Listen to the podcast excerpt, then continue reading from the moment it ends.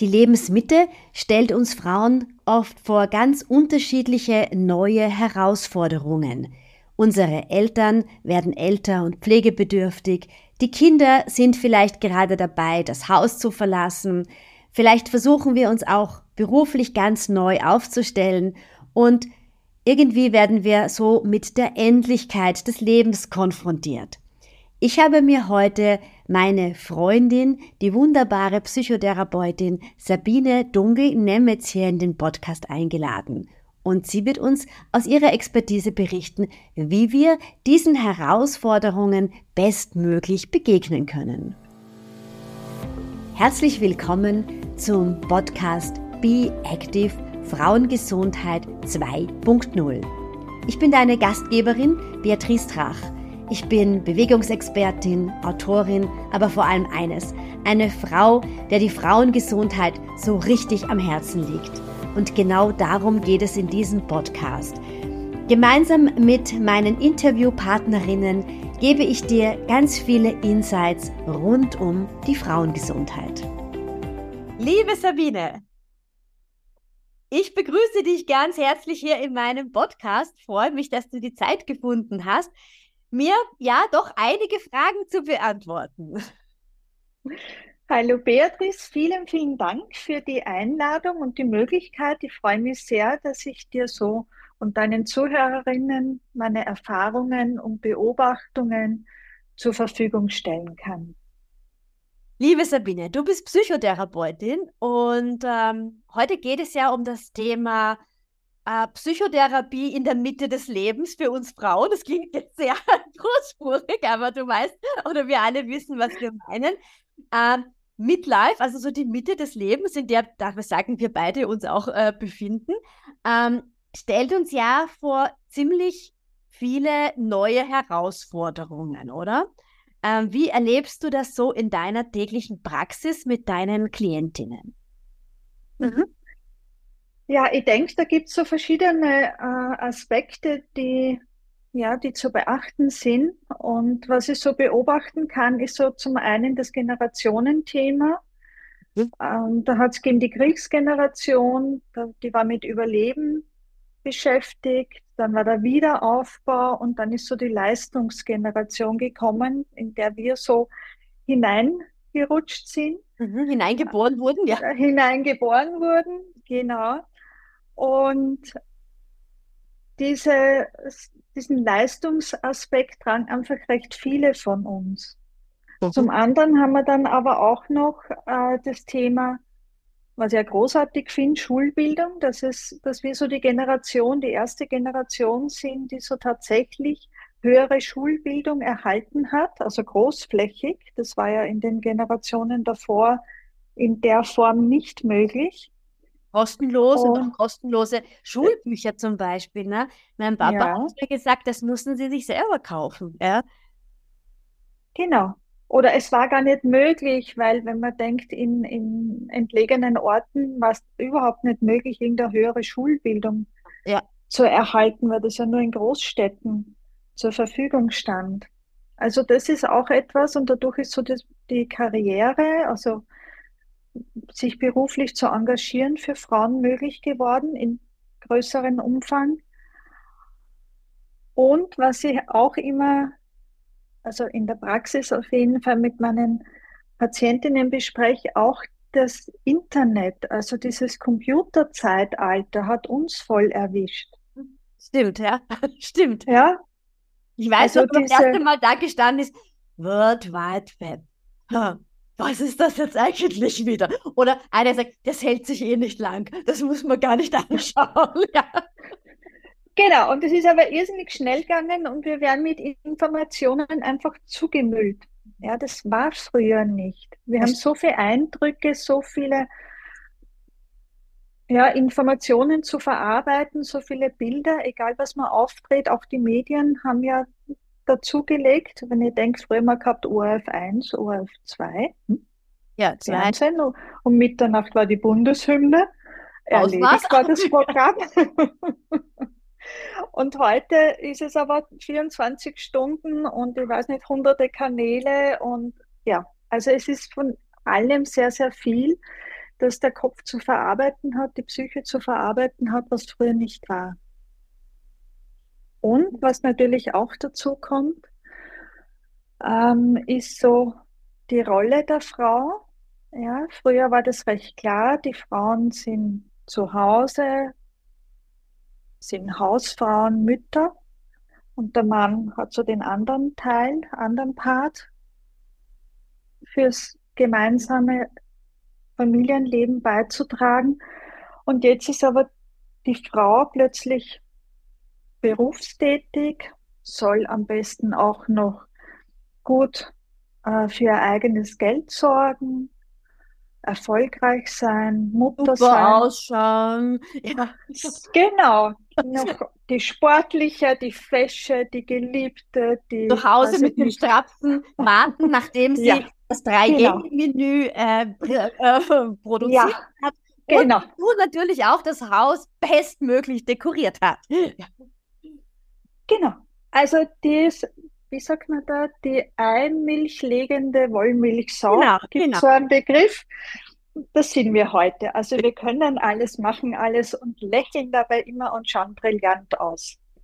So ist aber nicht die Realität. Ja, und es gibt Okay. jetzt für die und jetzt gibt es aber keine Rollenvorbilder. Mhm. Okay, ja. Ja, es gibt jetzt dadurch, also wir sind die erste Generation, die in dieser Art und Weise lebt und die unsere Zeitgenossinnen und wir haben aber jetzt keine, keine Rollenvorbilder. Also meine Mutter ist Hausfrau, Meine auch, ja.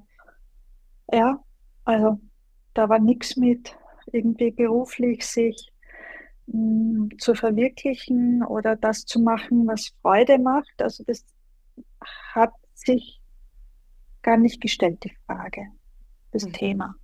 Das ist ein guter Punkt. Das ist quasi das, dass ähm, wir so die erste Generation sind, ähm, die mit einem ganz anderen Leistungsdenken auch als Frauen aufgewachsen äh, ist, anders sozialisiert wurde als unsere Mamas und als unsere Omas. Natürlich, es gab auch in den Generationen unserer Mamas berufstätige Frauen, aber es ist einfach ein bisschen anders gewesen als bei uns, wo sehr viel an Leistung erwartet worden ist durch die Gratis-Schulausbildung, die, äh, die wir hatten. Aber jetzt haben wir gar niemanden, an dem wir uns so richtig orientieren können, oder?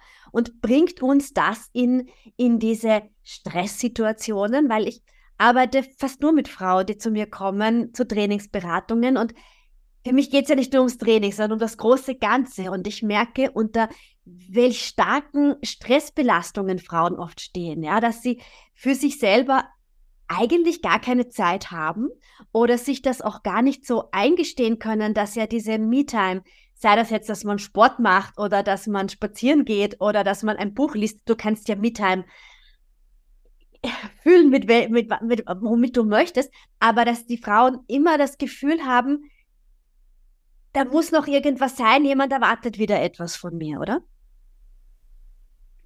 Ja, also das ist das eine und ich finde es auch recht spannend, wenn, wenn ich dann höre, na ja, die Mama hat auch drei Kinder gehabt. Ja, eh, eh, aber zu anderen Bedingungen. Also, Ja, also dieser Anspruch, es auch, auch zu schaffen, auch eine gute Mutter zu sein und die beste Mutter natürlich und dem Kind alles bieten wollen, aber selber äh, zu kurz zu kommen. mhm, mhm. Und das damit möchte ich jetzt nicht nur auf die Kinder das reduzieren, sondern eben Haushalt und Job und Kinder und die beste. Freundin will man auch noch sein und Partnerschaft, genau. Und dann bleibt, und, und Sport muss man ja machen und, und schön sein und also das braucht ja alles Zeit und alles zusammen ist dann oftmals recht viel. Und dadurch passiert es dann oder kann es passieren, dass Frauen in so einen Funktionsmodus hineinkommen, die tatsächlich funktional nur mehr unterwegs sind und dann wird es schwierig, wenn sie vom, vom Leben, von der Lebendigkeit etwas abgeschottet sind und dann kann das Depressive eben zuschlagen.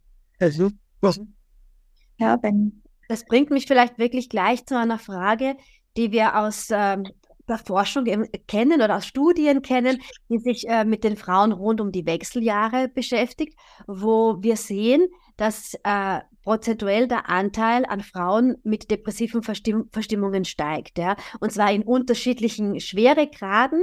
Ähm, und das könnte ja auch auf das, also einerseits ist es sicher die äh, Hormonsituation, die sich verändert, aber andererseits könnte das auch mit den Dingen zu tun hängen, mit denen du, mit denen du, du gerade gesprochen hast, oder? Dass es eine Überforderung ist, weil zu viele Dinge gemacht werden sollten.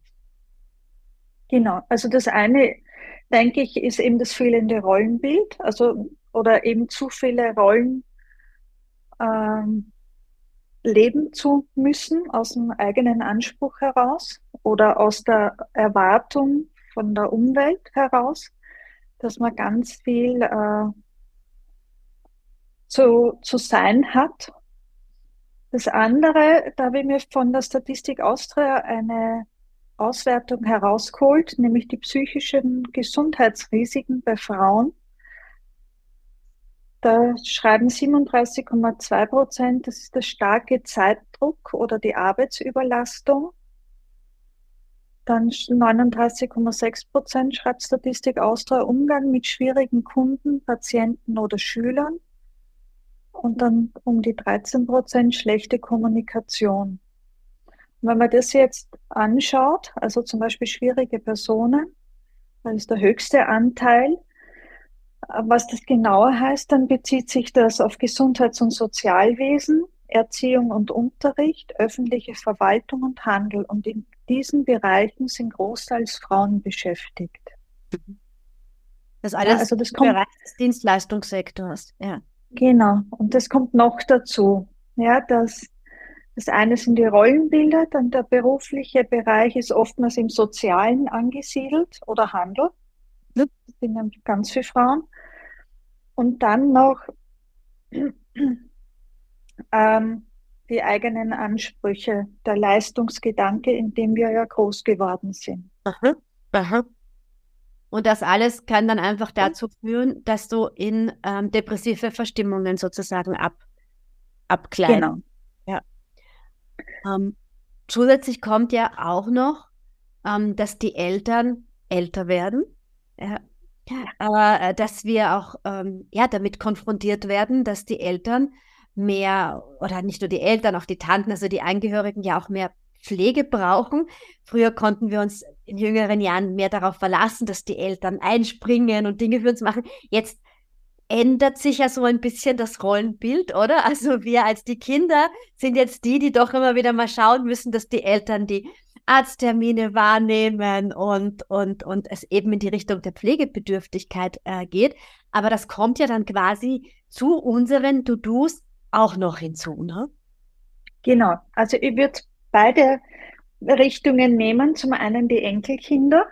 Ja, also ich erlebe das auch in der Praxis, dass äh, ja, Frauen in unserem Alter schon Omis sind und dann sagen, boah, ich sollte auf mein Enkelkind aufpassen und ein schlechtes Gewissen haben, weil selber noch berufstätig und die geringe Freizeit dann auch mit dem Enkelkind oder eben in die andere Richtung und heftig wird es, wenn beides gleichzeitig kommt, ja. die ja. Eltern bedürftig werden. Ja. Ja, ja. man selber noch im Berufsleben steht, ja, zu schauen hat, wie man mit seinen eigenen Themen zurande kommt und dann öffnet sich die Schere noch und man hat Enkelkinder und vielleicht noch bedürftige Eltern. Ja, das ist dann ein Zusatz und was glaube ich, dann manchmal schwierig ist, zu sagen, also bei den Kindern sowohl auch bei den Eltern, dass, dass es sich nicht zeitlich ausgeht. Also, dass man da schon eine Grenze zieht und nicht über das eigene drüber geht. Weil früher war es halt so, da waren die Generationenhaushalte.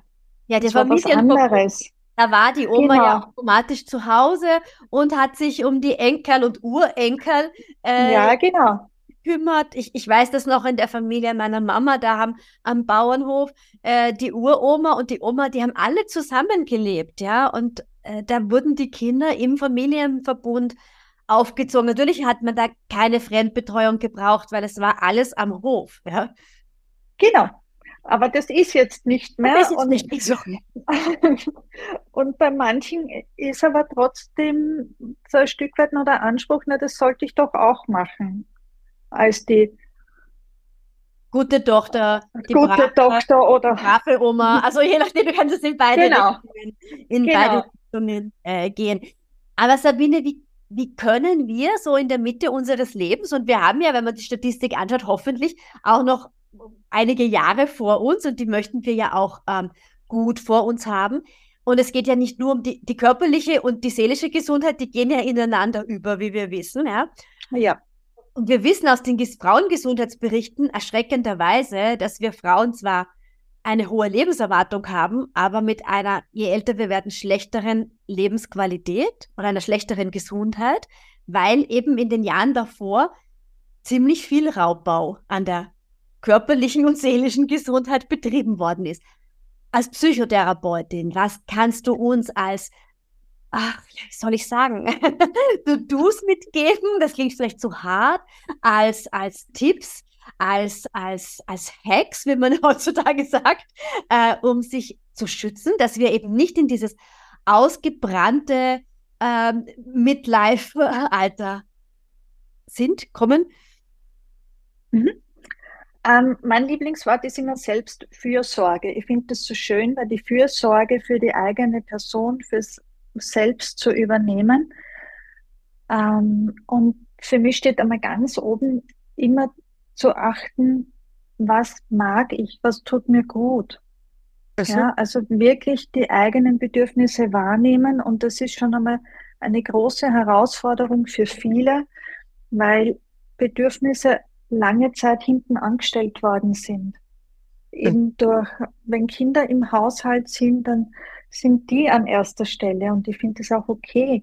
Aber man sollte sich selber nicht dabei vergessen. Oder in einer Paarbeziehung, dass ja, man ist zu zweit, aber dennoch gibt es auch die eigene Person, die Bedürfnisse hat. Also wirklich zu versuchen, ein bisschen mehr hinzuspüren, was tut mir gut, was brauche ich gerade. Macht das dann Sinn, das zum Beispiel aufzuschreiben, mal für sich, was einem wirklich gut tut? Ja, manchmal weiß man es eh. Ein paar Erfahrungswerte hat man ja oft und im Laufe der Lebensjahre gehen die werden die irgendwann verschüttet oder ist halt keine Möglichkeit.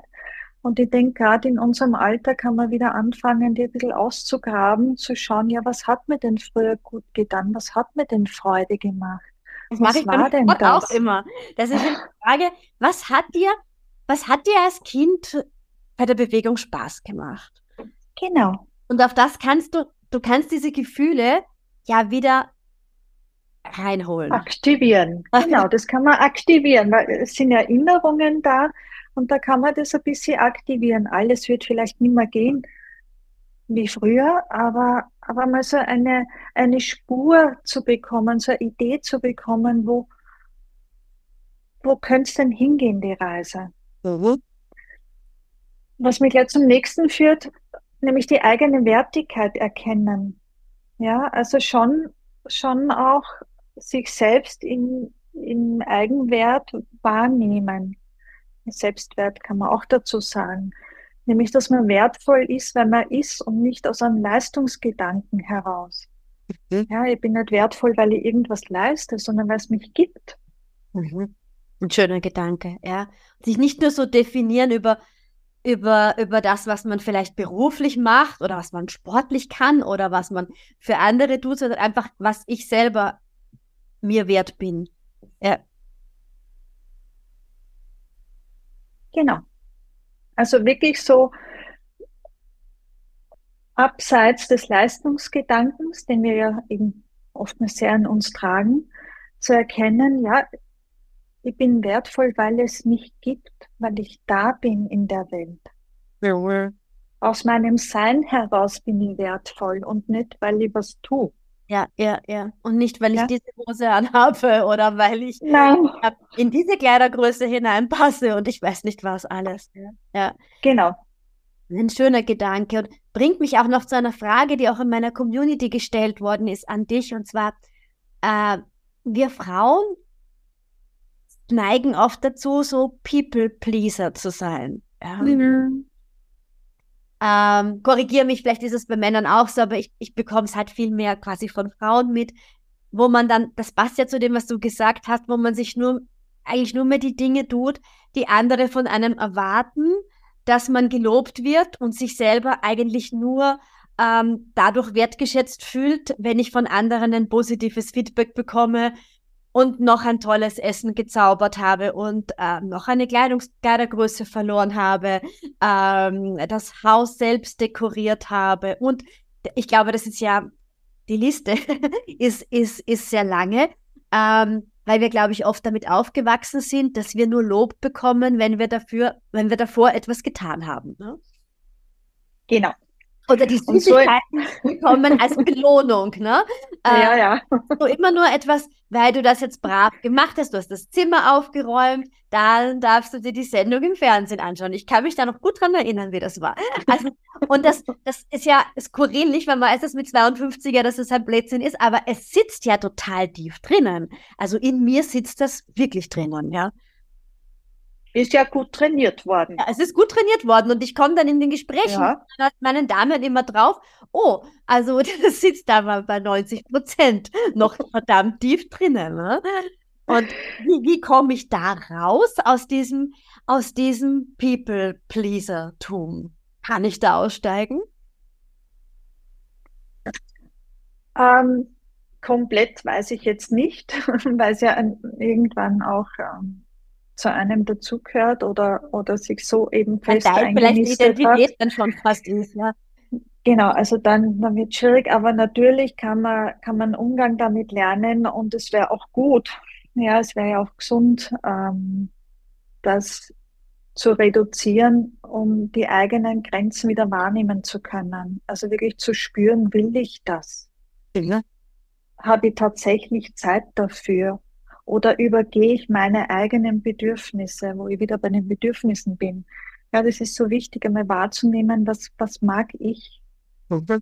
Ja, und, oder was ist so die Motivation dahinter?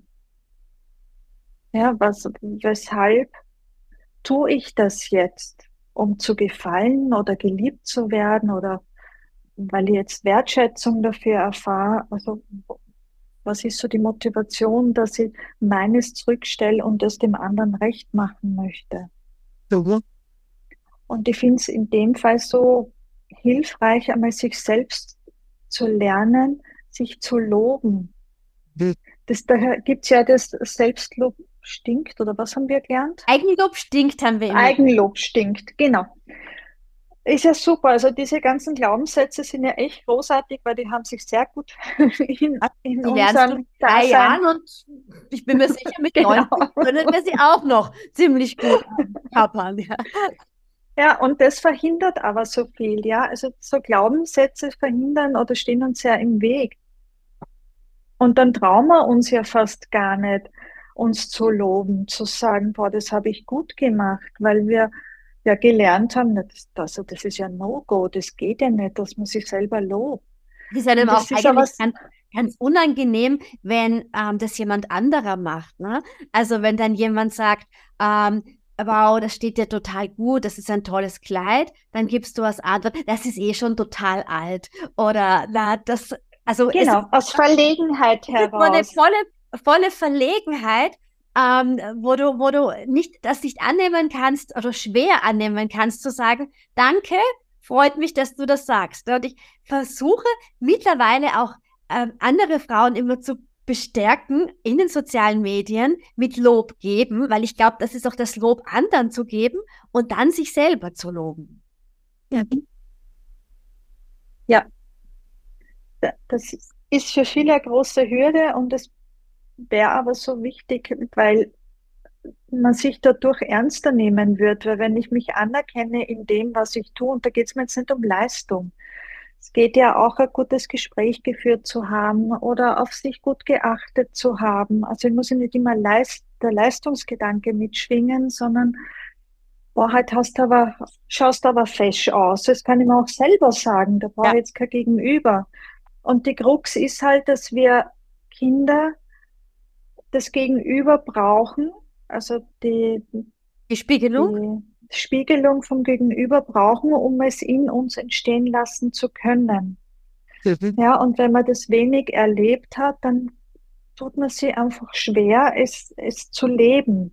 Und das anzunehmen ja. für sich. Und das anzunehmen, genau. Und man, nichtsdestotrotz kann man es aber im mittleren Alter, in dem wir uns jetzt befinden, sich noch aneignen und, und zu üben. Und es kann so lustvoll und freudvoll sein, zu sagen, ja, fesch bist heute beieinander. Ja, ja. Wir haben im Mentaltraining so eine Übung gemacht und dann äh, sollte man vorm Spiegel stehen und irgendeinem mhm. Körperteil ähm, was Nettes. Genau.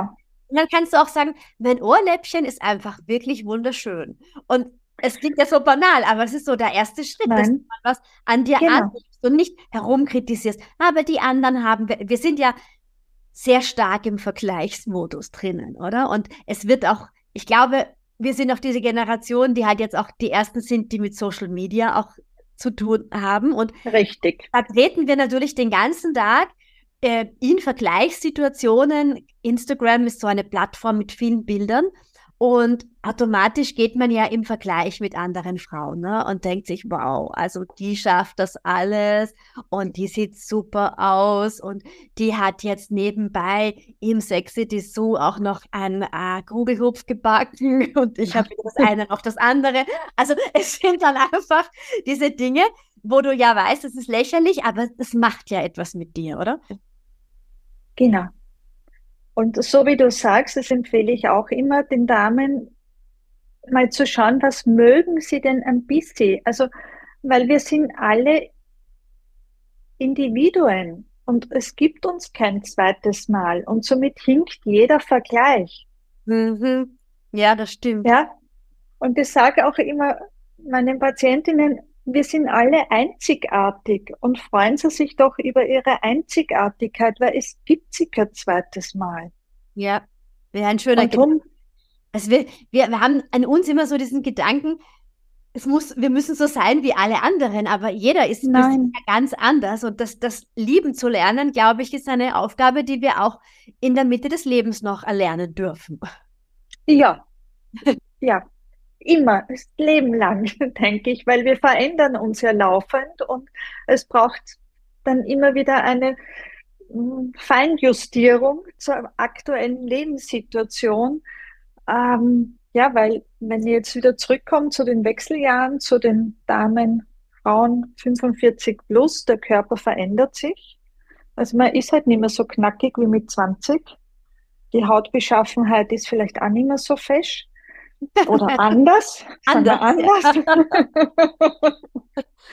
und, und dann gibt es halt so Verschiedenes, was dann dazukommt, wie Gewichtszunahme, weil der Stoffwechsel sich verändert oder die sexuelle Unlust irgendwie doch einmal auftaucht oder manche Frauen entwickeln Schlafstörungen, Harninkontinenz, haben Schweißausbrüche, sind reizbar, haben Konzentrationsstörungen und so weiter. Ja, also es passiert dann so viel in unserem Alter und deswegen sind wir nicht weniger begehrenswert oder weniger attraktiv, sondern wir sind halt unserem Alter entsprechend attraktiv. Das glaube ich, immer ein bisschen dieses, ähm, so, es klingt so abgedroschen, das im Hier und Jetzt zu sein, aber ich glaube, das ist es, ne? Weil wir sind oft in diesen Gedanken immer so, wie das in unseren 30ern waren und wie es in den 40er waren oder wie wir mit 20 waren, aber der Vergleich hinkt ja. Wir sind ja jetzt im Hier und Jetzt und können nur unsere beste Version des heutigen Tages leben, ne? Und das, glaube ich, ist das, was wir auch noch lernen dürfen, ein bisschen, ja. Ja, und dass wir okay sind, wie wir sind. Ja. Ja, ich bin genauso in Ordnung mit einer Harninkontinenz. Ja, was soll ich denn tun, wenn ich es habe? Habe ich es. Dann gehört das halt zu mir dazu. Ja. Wie ich in Ordnung bin mit Falten oder in der Pubertät mit Pickel war, also, dort hat man halt andere Themen gehabt. Genau, Aber da hat man auch so Ängste und eben, ich merke das ja jetzt selber, dass man so mit 50 anfängt, sich viel mehr Gedanken über die Endlichkeit auch zu machen. Ein, ein Gedanke, der mir früher also vollkommen fremd gewesen, also vollkommen, ich habe nicht eine Sekunde daran gedacht. Aber jetzt ist es oft so, dass ich mir denke, wie schaut die Zukunft aus? Wie ist das alt ist mein Mann, wie alt bin ich, wie lange hat man ein Leben miteinander, ähm, wie lange leben die Eltern, wie schaut das Umfeld aus, meine Freundinnen. Also das macht einem oft schlaflose Nächte, weil man nachdenkt. Das war einfach früher nicht so, weil du, weil du ein anderes ja, du hast eine andere Lebensphase gehabt. Und ich glaube, wir dürfen auch darüber sprechen, weil wenn wir darüber reden, merke ich zumindest, dann geht's mir auch besser. Wenn ich diese Ängste auch mit Freundinnen oder mit meinem Mann artikuliere und sie nicht unter den Tisch kehre, geht's mir auch besser, weil dann komme ich drauf, die anderen haben ja eigentlich auch ganz ähnliche Gedanken und ich kann nicht immer dieses Forever 29 äh, ähm, herumhüpfen machen, weil äh, es ist einfach so, wir machen das Beste aus unserer Phase und das können das Schönste draus machen, aber wir dürfen uns, finde ich, auch eine gewisse Schwäche eingestehen. Ja, und da spießt sich, denke ich, so ein bisschen, weil wenn uns, wenn ich mir überlege, dass uns die Werbung vorgaukelt, 50 ist das neue 40, ja, und auf der anderen Seite kommen aber, also in meinem Umfeld ist es so immer mehr Todesfälle. Oder schwere weil halt, oder schwere Krankheiten, genau. Also es passt dann so gar nicht zusammen, weil was heißt 50 ist das neue 40 und dann kriegt man ein Patenzettel nach dem anderen ähm, ins Haus geliefert, wo man so denkt, puh, so geschwind kann es auf der, so, zu Ende sein und eigentlich bin ich ja laut Medien noch so jung und fit und frisch. Ja, also auch da haben wir wieder so ein bisschen eine Diskrepanz, die, die es schwierig macht, mit ihm umzugehen. Und ja, darüber reden ist so hilfreich. Und gut, ich bin Psychotherapeutin und stehe auch oder mag meinen Beruf sehr, sehr gerne und merke auch immer wieder, wie entlastend es ist für Menschen, für Frauen sowie auch für Männer, egal, ähm, zu kommen und einmal einfach sagen zu können in einem geschützten Raum, wie es ihnen geht. Ja. ja, mit Freundinnen ist super, mit Partner ist super, aber ich habe den Eindruck, so manches bleibt doch ein bisschen unter Verschluss, weil man dem anderen sich nicht so zumuten mag oder nicht überfordern mag oder. Ja, viel auch wieder aus Rücksicht auf andere. Nicht dieses Pleasen, glaube ich, kommt dann auch wieder. Oh, da würde ich jetzt aber den Abend verderben, wenn ich da jetzt erzähle, äh, welche Gedanken ich mir gerade mache. Ja?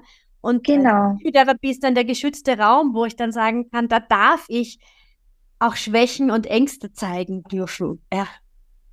Ja, und da hat, gehört es auch hin, also gehört auch zu Hause hin, wenn es möglich ist. Aber wenn es nicht möglich ist, dann ist es gut, sich einen, einen neutralen Ort zu suchen. Das ist auf jeden Fall in einer Psychotherapie oder Gesprächstherapie, wo es einfach darum geht, da zu sein, jemand, ein Gegenüber zu haben, das einem wertfrei annimmt, ohne irgendwelche Ansprüche zu haben, Vorurteile zu haben, sonstiges, sondern einen Ort zu haben, wo man wirklich in einer Atmosphäre der Wertschätzung sein Erleben, sein Leben, sein Leid, die Herausforderungen, die Belastungen mitteilen kann.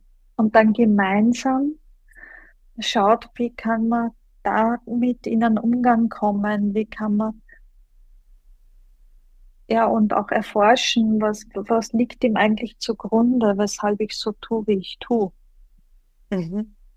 Wir haben im Vorfeld ein bisschen darüber gesprochen, dass die Psychotherapie ähm, in Europa oder im deutschsprachigen Raum einfach noch einen ganz anderen Stellenwert hat, als es zum Beispiel in den USA ist.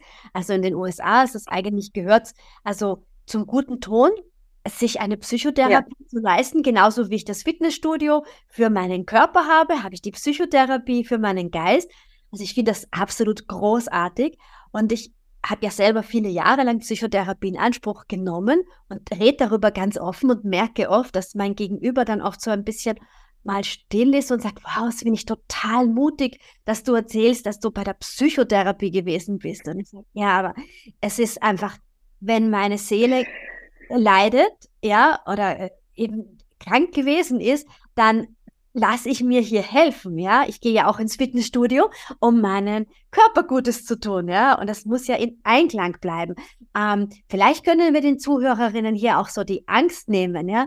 Ähm, was passiert bei einer Psychotherapie? Und eine Psychotherapie ist ähm, ja nicht, ist ja keine medikamentöse Therapie. Ich glaube, das müssen wir Nein. auch Abgrenzung dazu sagen, dass ähm, Psychopharmaka, wo oft Angst äh, herrscht, ähm, wirklich dem Arzt vorenthalten ist, ähm, äh, einen, einen, einen ja. Psychiater, der das verschreiben darf. Bei einer Psychotherapie bekommt man keinerlei ähm, Rezepte. Genau. Also es gibt keine Ratschläge und es gibt keine Medikamente. Ja. Das ist einmal ganz wichtig ja. in der Psychotherapie. Weil Ratschläge sind Schläge und Medikamente gehören den Medizinern. Und in der Psychotherapie geht es um Gespräche. Es gibt ja auch ähm, kreative Ansätze. Es gibt Therapie mit Malen genau. und Dingen. Genau, es gibt auch Verhaltenstherapie. Also in Österreich haben wir verschiedenste Formen von Psychotherapie. Und da kann ich nur empfehlen, einfach, also in Österreich gibt es die Plattform Psy Online. Da sind ganz, ganz viele Psychotherapeuten gelistet und um sich die Angst zu nehmen, es gibt immer ein Erstgespräch. Ja, das Erstgespräch dient dazu, um einander kennenzulernen.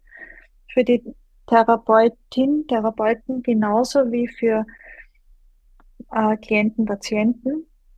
Und ich frage immer beim ersten Mal, wenn die Person zu mir kommt und nach der ersten Einheit nach, ob sie sich etwas wohlfühlt. Weil wenn ich das Gefühl habe, die Person fühlt sich so gar nicht wohl bei mir, dann wird es schwierig. Mhm. Ja, weil wie soll, wie soll passt oder so, ne? Genau, und das kann ja passieren. Ich meine, man hat irgendeine Internetseite oder so und denkt sich, na passt schon und in echt spürt es dann vielleicht anders an. Das kennen wir ja auch. Ja, ja, ich habe ja auch schon öfters den Zahnarzt, Frauenarzt und so weiter gewechselt. Es ist total legitim zu sagen, ähm, genau. geht nicht so ganz in Resonanz zu mir, die Person. Besser genau. wechsle ich ja. Genau. Ja, also dass klar ein 100% Wohlfühlen ist, gibt es auch. Aber dass man das nicht immer vorausschicken kann, ist, denke ich, verständlich. Aber so ein bisschen ein, ein aufgehoben fühlen, ein Ja, das ist eine vertrauensvolle Basis, da kann ich es mir vorstellen, das finde ich immer sehr wichtig weil es ja schon um die Person geht. Ja, es ja, geht und, um die Persönlichkeit, die da jetzt genau vor dir sitzt und wie, genau. wie ihr euch spüren könnt auch, ja. Und das ist nichts dabei zu sagen, ich glaube, es passt nicht oder ich mag noch drüber nachdenken, nachschwingen. Das ist überhaupt kein Thema.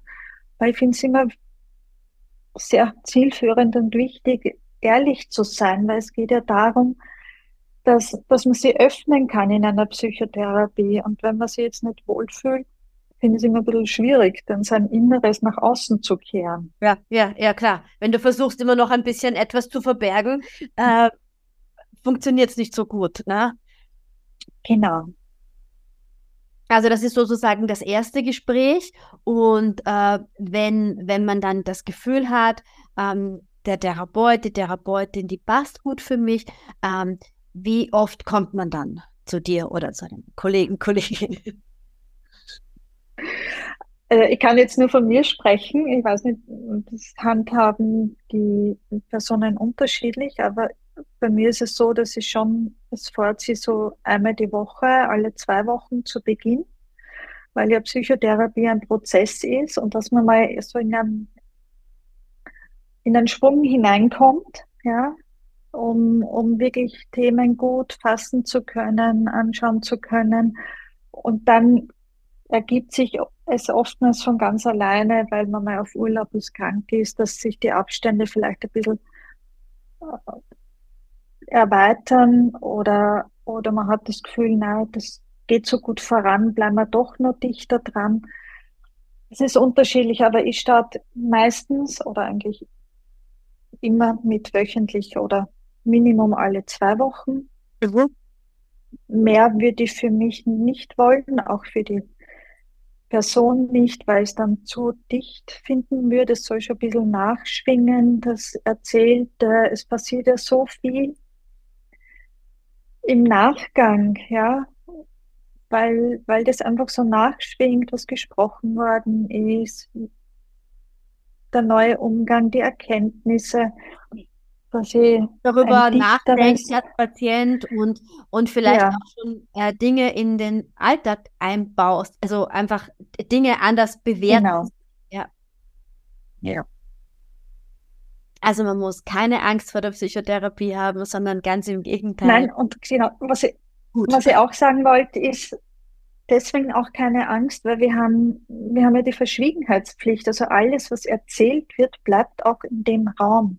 Ja, das ist auch ein ganz wichtiger Punkt. Ja, also es muss keine Angst haben, dass der Therapeut oder die Therapeutin da rausgeht und wenn man die irgendwo auf der Straße trifft, dass sie mit drei anderen Leuten schon über dich gesprochen hat, sondern es ist genau. eine, es ist wie bei einer ärztlichen Schweigepflicht. Es ist auch bei mir in meiner Arbeit so, dass äh, die Dinge zu 100 Prozent bei mir bleiben, außer ich arbeite dann, und das weiß dann die jeweilige Dame, mit jemandem zusammen. Ähm, dann gehen bestimmte Informationen zum Beispiel an die Diätologie weiter ähm, oder an meinen Mann weiter, äh, weil wir mit, an jemanden gemeinsam quasi be, be, be, be, bearbeiten, würde ich schon sagen, behandeln. Behandeln.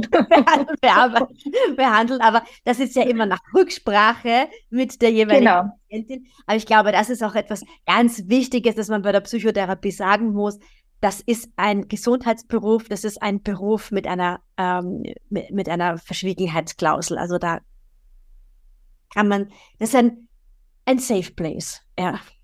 Genau, und so soll es auch sein. Ja, und das finde ich so wichtig, dass, ähm, dass das bewusst ist, dass da nichts rausgehen kann und man eben einfach sein kann, wie man ist. Da braucht man sich nicht verstellen, da braucht man nicht irgendwie was hinten anhalten, weil alles, was gesagt wird, mit dem kann dann gearbeitet werden. Ja, das ist ja das, also das, was man zur Verfügung stellt in einer Psychotherapie, ist ja das, womit gearbeitet wird. Ja sind genau die Sätzchen, die dann nachklingen beim Therapeuten und wo dann sagt, ah ja, okay, genau, aber vielleicht ist es genau das, äh, das, woran man wieder weiterarbeiten kann. Ja. Jetzt habe ich eine Frage gehabt und das habe ich sie tatsächlich vergessen. Mitten, mitten unterm, ich wollte jetzt noch irgendetwas zur Therapie. Ja, genau, jetzt weiß ich, wie das war. Auch eine Frage aus der Community. Du kannst es jetzt natürlich nur von Österreich beantworten. Wir, ich habe auch viele Zuhörerinnen insgesamt aus dem deutschsprachigen Raum. Wie sieht das mit der Erstattung der Psychotherapie aus? Weil es ist auch oft ein ganz großes Thema. Bekomme ich das von der Kasse gezahlt? Kann ich die Psychotherapie wo einreichen? Mhm. Ähm, es gibt ja auch zum Teil zu wenige Plätze für, für zu wenige Angebote für den Bedarf, der eigentlich da ist, oder? Ja, ähm, zur Finanzierung, also es gibt in Österreich kassenfinanzierte Plätze. Das ist, darf man sich aber nicht so vorstellen wie beim Arzt. Der Arzt hat einen Vollkassenvertrag, das heißt, jede Person, die zu ihm kommt, wird kassenfinanziert. Das ist in der Psychotherapie nicht, sondern Psychotherapeuten haben eine gewisse Anzahl von Plätzen. Aha, okay. Ja, also da gilt es immer anzufragen, die Therapeuten, ob sie kassenfinanzierte Plätze haben. Ja. ja. Da wird man nicht herumkommen, weil es eben keine Kassenpsychotherapeuten gibt. Ja. Das hm. ist eben der große Unterschied hin zu den Ärzten. Dann gibt es in Österreich äh, die, den Kostenzuschuss, also die Kostenbezuschussung. Das heißt, dass mal Psychotherapie in Anspruch nimmt, das ist vielleicht vergleichbar mit Wahlärzten. Man geht hin, bezahlt das Honorar und kann aber dann bei der Krankenkasse einreichen und bekommt einen bestimmten Anteil zurück. Ja. Ja, also das ist die Kosten, der Kostenzuschuss. Und dafür, also für beides, ist eine Diagnose notwendig, die der Psychotherapeut erstellt. Und die ersten zehn Einheiten kriegt man ohne Antrag. Also ersten zehn Einheiten Psychotherapie gehen ohne Kostenzuschussantrag. Wenn es jetzt eine Therapeut ist ohne kassenfinanzierten Plätzen. Und danach muss man einen Antrag stellen, je nach Krankenkasse unterschiedlich, und dann schickt man das hin und dann geht die Kostenunterstützung weiter. Und wie mache ich das bei äh, Patientinnen, die privat versichert sind? Bekommen die das dann von der Privatversicherung? Das hängt von der Privatversicherung ab, aber also was auch der Unterschied zum Arzt ist, die, beim Mediziner wickelt es der Mediziner ab. In der Psychotherapie, wenn das Kostenzuschüsse sind, wickelt das der Patient, die Patientin selber ab. Ja. Das heißt, es läuft immer alles über die Person. Den Antrag erstellt der Psychotherapeut, die Psychotherapeutin gibt es der Person und die schickt es dann an die Krankenkasse. Mhm. Ich verstehe, ja. Aber es gibt definitiv etwas zu wenig Plätze, kann man das so sagen? Das ist äh, jetzt erkannt worden. Ähm, ich habe es auch selber erlebt. In den letzten Jahren ist da ja, der Bedarf gestiegen. Mhm. Und da versucht die Bundesregierung, also Österreich, ich kann nur von Österreich sprechen, äh, Verschiedenes zu verändern und ist auch dran. Also das heißt, es wurde erkannt, dass mehr Bedarf an Psychotherapie ist und es wird hoffentlich ja. auch äh, gehandelt werden. Aber hier für mich so im Podcast ist jetzt mal so der erste Schritt überhaupt, die Angst vor der Psychotherapie zu nehmen und zu sagen, ähm, es ist keine Schande, ganz im Gegenteil, äh, dich hier begleiten zu lassen, ja, und auch deine Ängste ernst zu nehmen, deine Sorgen, ähm, äh, Dinge, mit, die du vielleicht mit anderen Leuten nicht sprechen möchtest, ähm, dich da unwohl fühlst, ist das ein geschützter Bereich, den du in der Psychotherapie haben kannst. Genau, und ich mache die Erfahrung, dass die Jüngeren, also die sind dann schon ein Stück weit selbstbewusster und sagen, ja, ich Stimmt, ich, ja. Ich gehe in Therapie und ja, und ich schaue auf mich. Also der, ja. da ist es mehr so unter dem Selbstfürsorge. So, genau, unter dem Titel Selbstfürsorge, was ich auch so sehe, weil wie auch zum Zahnarzt gehe, wenn ich Zahnweh habe oder weiß nicht, zum Orthopäden, wenn mir das Kreuz weh tut, gehe halt, wenn es mir auf der Seele drückt. Und wir Menschen haben eben heutzutage so viele Sachen zu bewältigen, zu verarbeiten, das geht sich halt manchmal nicht gut aus. Mhm. Mhm. Was man alles mit sich alleine ausmacht und austrägt und ja, und dann geh halt wohin mit dem Thema. Ja, ja, guter Punkt. Ja. Liebe Sabine, was würdest du abschließend meinen Hörerinnen und Hörern gerne mitgeben für meine Gruppe der Damen 45 plus. ah. Natürlich dürfen das auch die Jüngeren anhören. Das, was ich in der Praxis immer mitgebe, ist, bitte verwöhnen Sie sich. Ah. Und das möchte ich auch jetzt am Ende ähm, den Zuhörerinnen und Zuhörern mitgeben. Schauen Sie gut auf sich, verwöhnen Sie sich, schauen Sie auf eben die Bedürfnisse, kultivieren Sie Partnerschaft, Freundschaften, Hobbys, holen Sie sich die Lebendigkeit ins Leben, knuddeln Sie ein Kuscheltier, wenn es gerade, wenn gerade niemand anderer da ist, warum nicht? Ja, verwöhnen Sie sich, versuchen Sie die guten Momente des Tages festzuhalten. Dann wird das, ne? Ja, so ja. in die Richtung. Wirklich, ja, das Feine hereinholen, weil ich finde, das andere, das gibt es eh rundherum. Ja, ja. Und das darf man auch so bewusst sozusagen bei der Tür draußen lassen, die Tür zusperren und sagen, ich bin jetzt in meiner eigenen Wohlfühloase, wo immer die jetzt gerade ist. Ne? Die kann ja auch bei einem genau. Spaziergang sein, beim Sport sein, die kann beim guten Buch sein, die kann beim Kerzenschein sein, die kann beim Knuddeln des Haustieres sein, wo auch immer. Genau. Sich Gutes tun. Sich Gutes tun. Ein wunderschönes ähm, Abschlusswort ist das. Vielen, vielen Dank, äh, liebe Sabine, für deine Zeit. Und ich werde in den Shownotes noch äh, den Link zu den Psych Austria noch reinpacken.